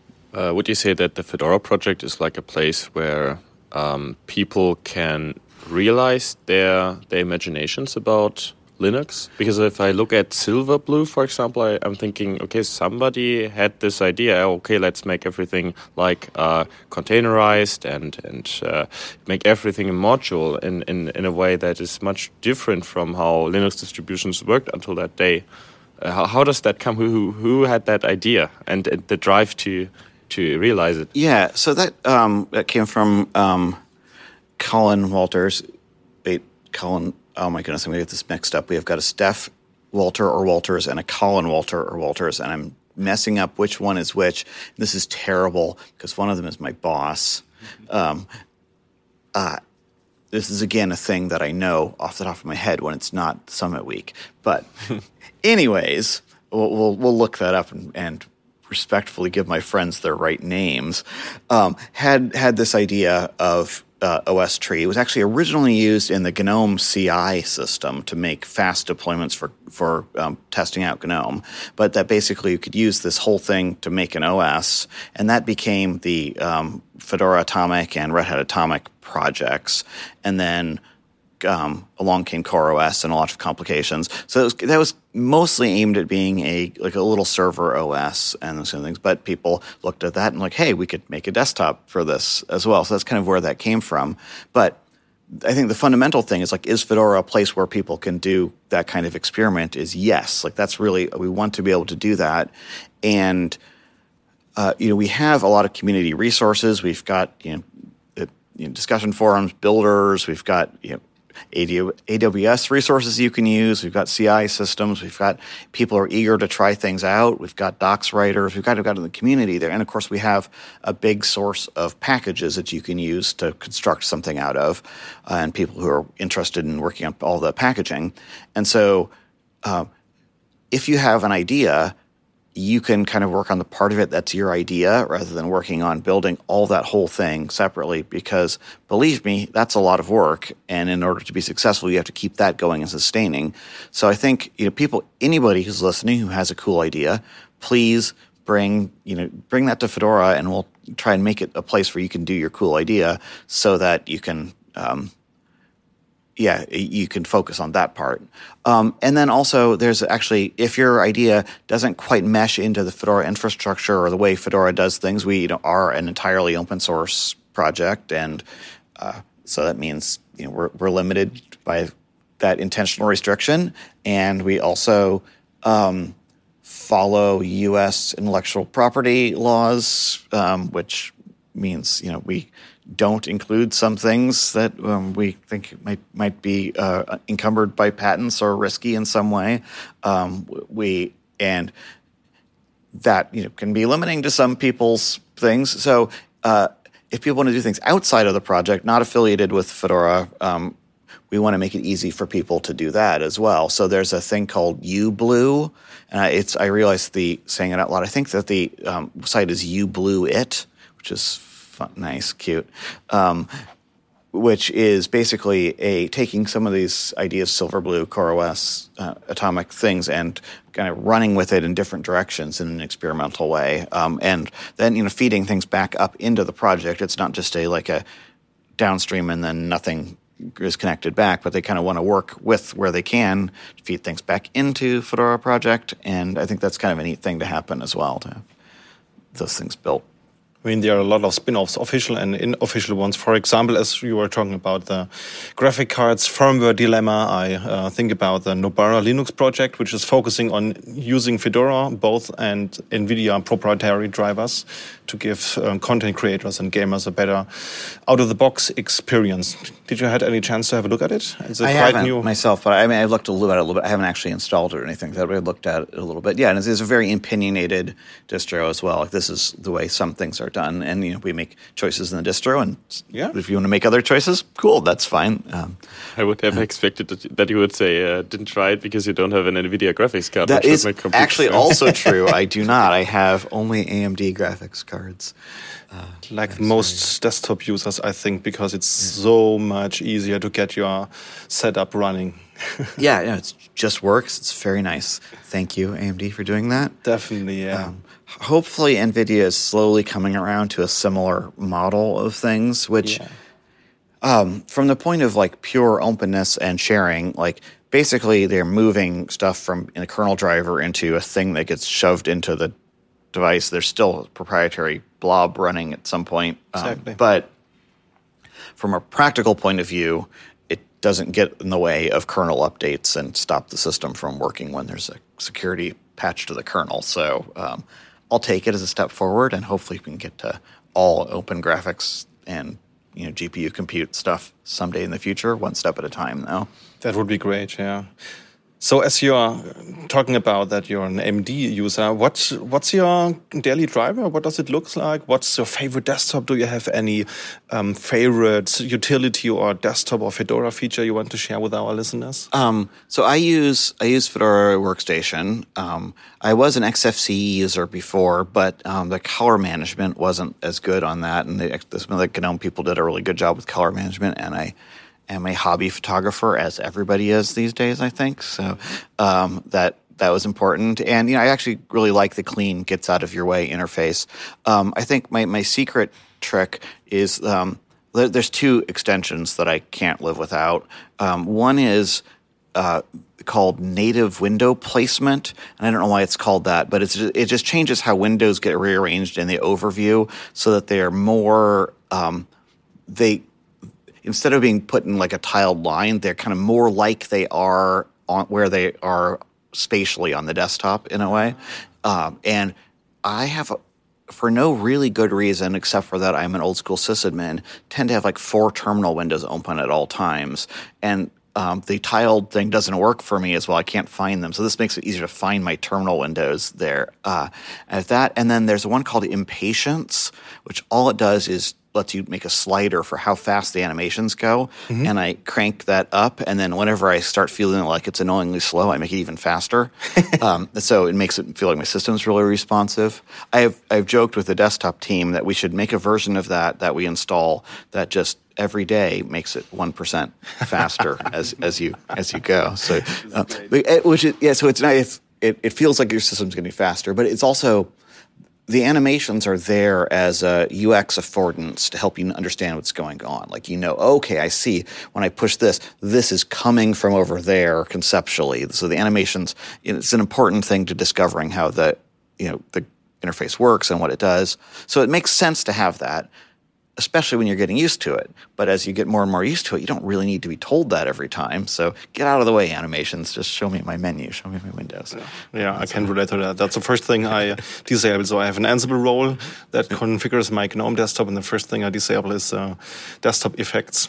But I really like those um, effects that came with Fedora 6, the Compiz Fusion, AIGLX, you know, the wibbly wobbly windows. Yeah those were awesome effects, I think. I mean, we've got the Mate Compiz, we've got a Compiz based desktop. I haven't ever used that, I again admit, but um, I don't know. Maybe there's wobbly effects on that yeah. still there. Yeah, so it's there. it's there for you. They're awesome. Yeah.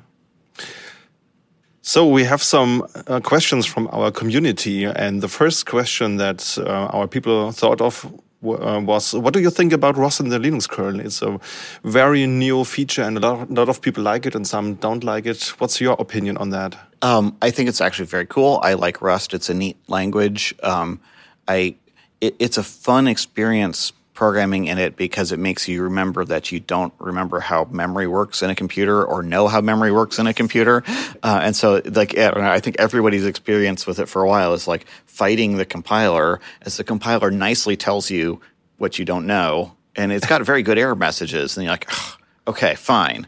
Okay, what? And then you uh, so it's an interesting. That's maybe there's some people to whom that comes completely naturally, and they're just like, yes, I understand all this, but to me it doesn't. So that was actually kind of fun to play with and get to a better understanding.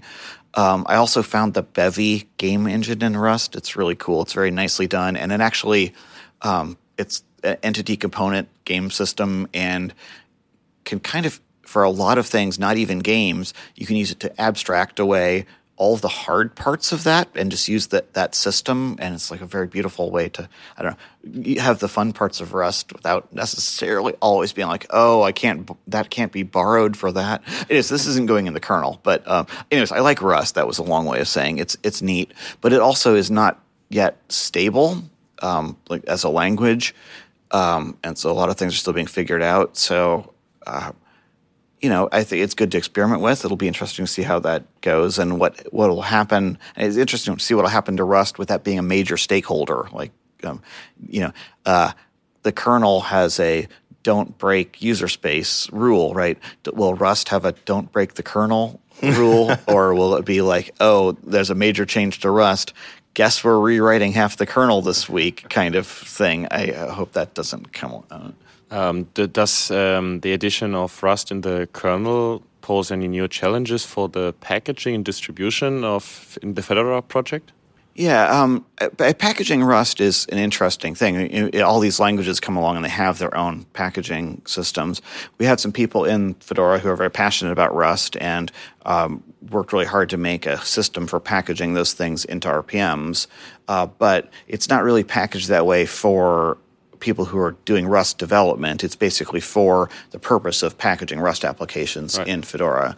And I think um, the kernel will probably be no different there, except for it'll be much more. I, I, assume that when you're writing a kernel module in Rust, you can't just install arbitrary crates into your kernel module, um, which is so it'll be an easier problem. I guess that was a really long way of saying that. Yeah.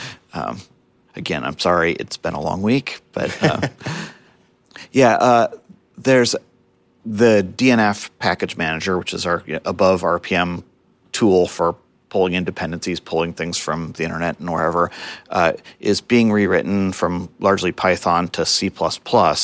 And, you know, um, honestly, my first was like, C++, why not Rust? Mm, yeah, right. um, exactly. And I like, hear a lot of why not Rust. And really, it is that stability that is kind of the why not Rust. Mm. They needed something that, you know, uh, you may love or hate C++, but it's a mature language at this point with a lot of features and functionality. And some of, I think some of the trick of using it is to not use all of those features and functionality and, and make sure you have a clean guide to how to do it.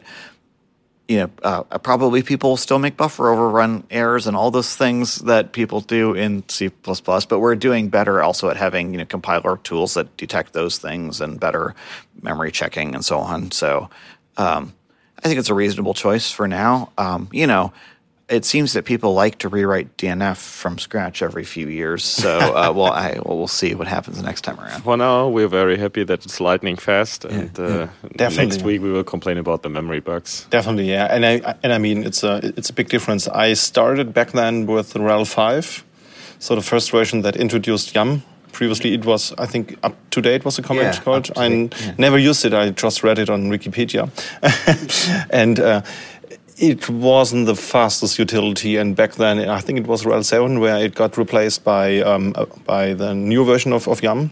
It was a huge difference, and now I haven't tried DNF 5, which is optional, I think, in Fedora 38. Yeah, it's and it's uh, you know, it's not all done, so yeah. no choice but to make it optional. But we also want to make sure that it is it's such a fundamental component of the OS that needs yeah, to be of course very seamless transition. Yeah, but I saw some benchmarks and those numbers look really promising. So I think uh, it is planned for Fedora 39 as far as I'm con concerned. So I'm thrilled to see what it will be like in the next release. Yeah, we were also discussing why DNF5 is rewritten in um, C++ and not a different language, but it totally makes sense, as you just mentioned, uh, not to go for a new language that has breaking changes in some versions like Golang or, or Rust. Yeah, and then you know, it, as it is going to go into RHEL, yeah, they of course. are going to have to then maintain that for a long time, and so maintaining it, uh, maintaining it at the same you know level, uh, they probably don't want to maintain a Rust compiler from you know this in order to build it a, a whole whole mess. So, Yeah, definitely. And you don't want to have your package manager as, as part of an uh, YAML module that can be replaced after five years, so that you don't need to uh, stick to it for 13 years for right, paying customers. exactly. Totally interesting. Okay. Um, is there something that's missing for you in the Fedora operating system? That killer feature you want to have for like five years or so? Wow, where to start? No, um, yeah, I mean there are always there are always things that could be better. Um, I think there's some things like in the the we talked Silverblue and the that um, approach to the desktop where you kind of have a base OS, whatever whatever technology you're using for it, and using something like Flatpak containerized desktop applications. We've there's a it's hard to get an IDE like say VS Code via Flatpak and then have that work with compilers that you've installed into containers or somewhere there. So we need a little bit of a better story for that before we make that the main OS. I would like to see uh, more of that. I think there's another thing with uh, actually talking about the difficulties in packaging up Rust things, and I think uh, since we've started packaging things into distros long ago, um, every language has slowly grown its own packaging ecosystem, and the newer, more modern languages have actually pretty slick, innovative, really nice packaging systems. So, um, you know, you might like with, with Perl, you might use its packaging system, or you might not, whatever. But like with Rust or Go, like it's intrinsic to how you use the language. And so we want to make sure we're not fighting against those things. We need to have some way to kind of work with them and provide the, the value we provide as a distro to our users while still working with how you know the upstream languages and the developers want to work with their programming languages as well. I think that's something that we haven't solved very nicely. And speaking of things we haven't solved nicely, um, we we tried this thing called modularity. Um, before that, there were software collections, and all of these are kind of uh, stabs at a problem that um, is I don't- I don't know a better name for it. We call it too fast, too slow, like too fast, too furious, um, where everybody who uses an operating system if for whatever purpose, your desktop or for some you know workload or whatever, you have some parts of it which you probably want it to be like this, the latest, like this is your own application. You care about that. That's you want to be, that to be up to date, and then maybe some dependencies for that.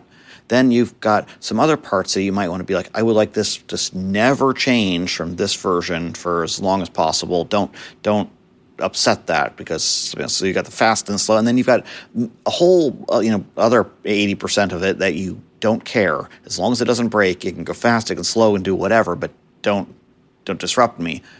But if only it were the same fast and the same slow for any two people in the world. It's not. Like every case is its own thing. So everybody wants a fast part to be different and a slow part to be different. So it'd be nice to have a way where we could provide that. And what we do basically in the Fedora CentOS RHEL ecosystem right now is give you a big choice, which is you can have fast moving stuff. We've got Fedora, it goes very quickly. Then we've got the RHEL side of things where things go, you know, now it's on a three year cadence, so it's not quite so slow, but still, three years is a long time in internet years. So uh, things, you know, it moves moves much more slowly, and we kind of give you a big choice between one or the other. And it'd be nice to let everybody have the smaller choices for just the parts they want for the different speeds.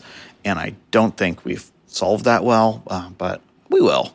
But Silverblue, in a way, does solve that problem, right? Well, yeah. So I mean, containers in general can help because you have you have a separation, so that you've got your base OS and then you have your applications are all individual things.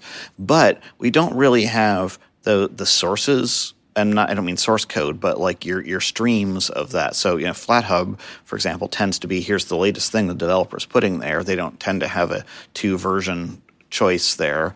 Um, and you know we're not doing that with Fedora container stuff either. But yeah, for for some things you can be like, okay, here I'm going to run a RHEL uh, UBI container on top of a Fedora system, or vice versa. So that that can kind of give you that. But again, we're not really giving people like the uh, the easy way to make the choices all as one coherent thing. I think that'd be something I'd like to see solved.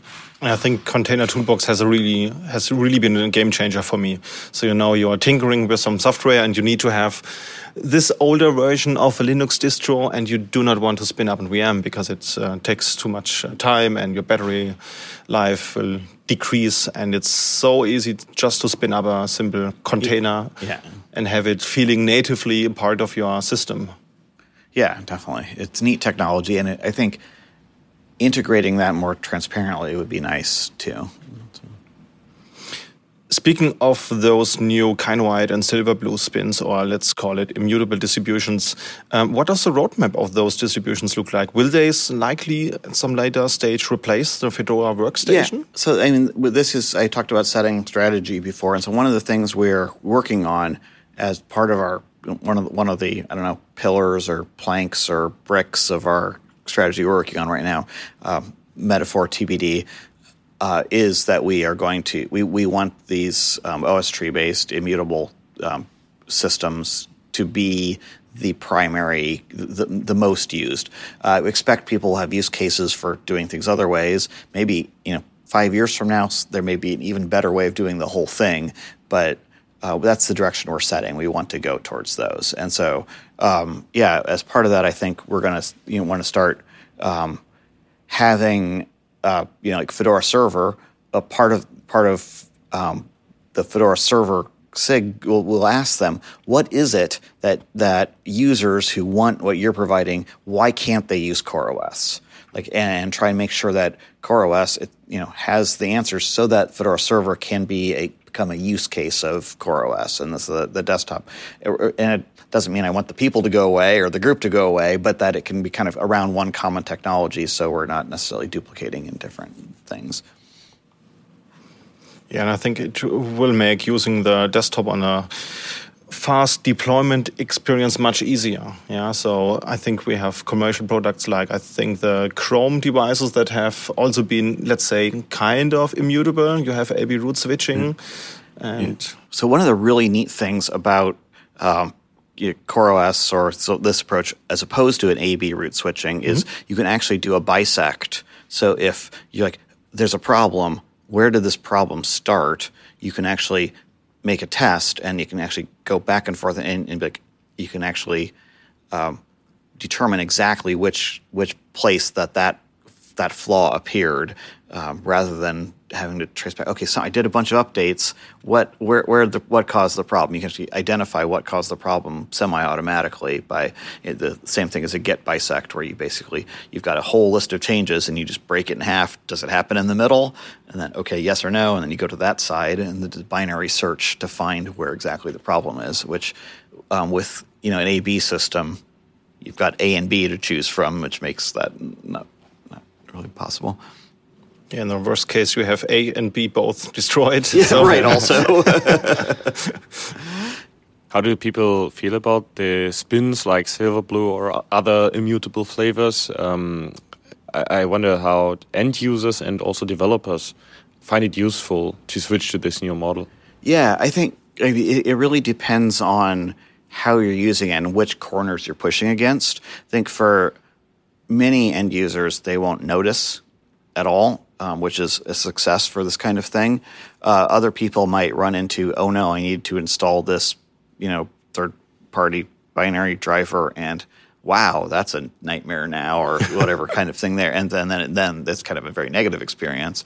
And then I kind of mentioned the developer problem of Flatpak and working with Toolbox, and that like we don't really have that very well solved. So people who are working in Vim in Toolbox, they're like, what problem? um, and uh, so again, you know, depends on your depends on how you're using it, whether you see that as a fatal flaw or kind of an annoyance or um, not an issue at all. Uh, and we have to get to the point where it's not an issue for anybody for it to be the main thing, of course. How widespread are those immutable flavors? I know it's quite hard to get any kind of statistics and numbers in open source software? Yeah. So we have a system called DNF Count Me, which is increasingly misnamed because the um, CoreOS and a Silverblue part of it reports in the same way without using DNF at all. But uh, it is meant to not track individual systems. So instead of having a UUID or something like that, a unique identifier for a system, um, each system voluntarily once a week when it's looking for updates says hey count me this week count and so then we get a kind of a cohort so it sends uh, which which variant it is which architecture um, and then whether it's the first week it's reported, whether it's the first month or first six months or bigger than that. So kind of really big buckets. So we can't like uniquely identify systems, but can kind of get some trends over time with that. So we have that, and that's a on by default thing. Um, and so from that, I, I can tell there's probably still, I don't know, a thousand times more workstation than there is Silverblue, but uh, the people who are using Silverblue are very excited and imp- like doing interesting things and vocal about it. So the numbers don't speak to the importance. I think this is also like um, we have a Fedora audio production um, spin called Fedora Jam, which you know I think that there's maybe under hundred people who are regular users of that, but the people who do use it, like it's very important to them and they love it. And um, also, some of them are podcasters and then they talk nicely about Fedora because we've made their audio experience nice. So, um, turns out that was a good idea. Uh, so yeah, it's sometimes the like the raw numbers are hard to measure importance of things, and I think actually that goes to Fedora Linux overall, where you know um, some other Linux distros, who, which I will not call out by name, but you can guess, are several times larger in install base. Um, and we're, you know, we're one of the one of the bigger ones, but it's it's small compared to some of the other you know, uh, free desktop oriented distributions. Uh, but I think that we do have a really big impact by because we try to be leading edge and because you know we have the RHEL and ecosystem that's downstream, and now Amazon Linux as well. Um, and you know, a lot of we we work really closely with a lot of the upstream projects. So a lot of the things we do, even if it's not a direct Fedora derivative, you know, the other Linux distributions benefit from the work we're doing. Um, I think that the influence we have is outsized to the install base as well. Um, so uh, that, that is one of the reasons that for our new upcoming strategy, like the number of installed systems isn't really our target. It's the number of contributors, and we want to make sure we have a healthy, growing contributor community more so than a number of installed systems because um, the impact is better measured that way. I think. That sounds great. Do you have anything on the roadmap to share with our listeners? Is there some big things coming for 39? Are there already any any plans what it could look like? Um, yes, there are, and I'm going to plead Summit again in not having the list right in my head of what's coming up. I, we mentioned DNF five there. I think there's some work um, towards uh, having the kernel init image built into the kernel rather than having it being something separate, so that we can do a more secure boot chain a, a lot of these things are going to be kind of un- behind the scenes things that maybe some of us enthusiasts are going to be really excited about, but are not hugely visible user changes, which kind of somehow it makes the marketing a little bit difficult sometimes. Um, but there's something also good to it just works and just keeps getting slowly getting better. So we're kind of doing some of that. Um, I would like to have some splashy things, and I hope that when I do go look at that list, I'd be like, oh yeah, look at that splashy thing that I forgot to mention. But um, if you have the list, you want to want to tell me something splashy to talk about, I'll, go for it. okay, so maybe let's let's do a little call to to action. So, uh, what what is your elevator pitch to why should users go for Fedora and maybe make Jasper using uh, Fedora Asahi on his MacBook in instead of the pre-installed operating system, and how could someone contribute? So, yeah, uh, so I think those things do go hand in hand. As I was talking about it, I think uh, it is a really nice, solid Linux distribution where we try to integrate you know the best open source software as quickly as possible while still providing a polished experience. And I think we do that balance very nicely. And we have a very enthusiastic, friendly community that works on doing this. And so I think um, you can, of course, you don't, you don't, you don't have to become a Fedora contributor just because you're a user. We're not forcing you into, you know, doing work because now you're part of Fedora. Um, but by installing Fedora, you really do become part of the Fedora community. We don't make a strong line between, oh, you're, where this is the developers in group and you're just a user there. So we try to in- invite everybody in. So you really do become part of Fedora. And I think um, as an all open source operating system, uh, it is unique because Fedora belongs to all of us, although you know, Red Hat owns the Fedora trademarks, but um, the operating system and all this, all, the actual thing really it, it's licensed so that it belongs to everybody. It is, you know, it's not open core. There's no where where we have a unilateral agreement where it which says, oh yeah, you can use this under the GPL, but we could license it as prior as you know proprietary if we wanted. It is something that really belongs to you, and so you know, as a Fedora user, you have an operating system that is yours, and so it's kind of the difference between you know staying in a hotel or staying in your own house. Um, this is your, your own house, and it's your own house that other people will come and you know if if the walls need patching up, come and help you with that. And you can help other people keep their house in shape. And it's a nice uh, community that works on each other's houses. And um, I, I, like that. And we need more of that in the world. And so it's a little place in computing where you can have it. Yes. Go Fedora. Yeah, it's a really nice uh, picture you just uh, painted. Um, yeah, uh, I mean, I'm, I'm, using it as a daily driver. I do a lot of projects uh, related to uh, RHEL, so it's nice to see what the next major RHEL might look like. So when I have a look at the latest Fedora releases, I might get a picture of what RHEL 10 might look like in a couple of years. So thanks for your efforts on yeah. the project. So I think it's a really vivid project and uh, do you have any wishes for the project for the, for the future? If, if there's something you could wish the project for? Um, I think we're on a good track. I guess I, I hope that keeps going. I don't.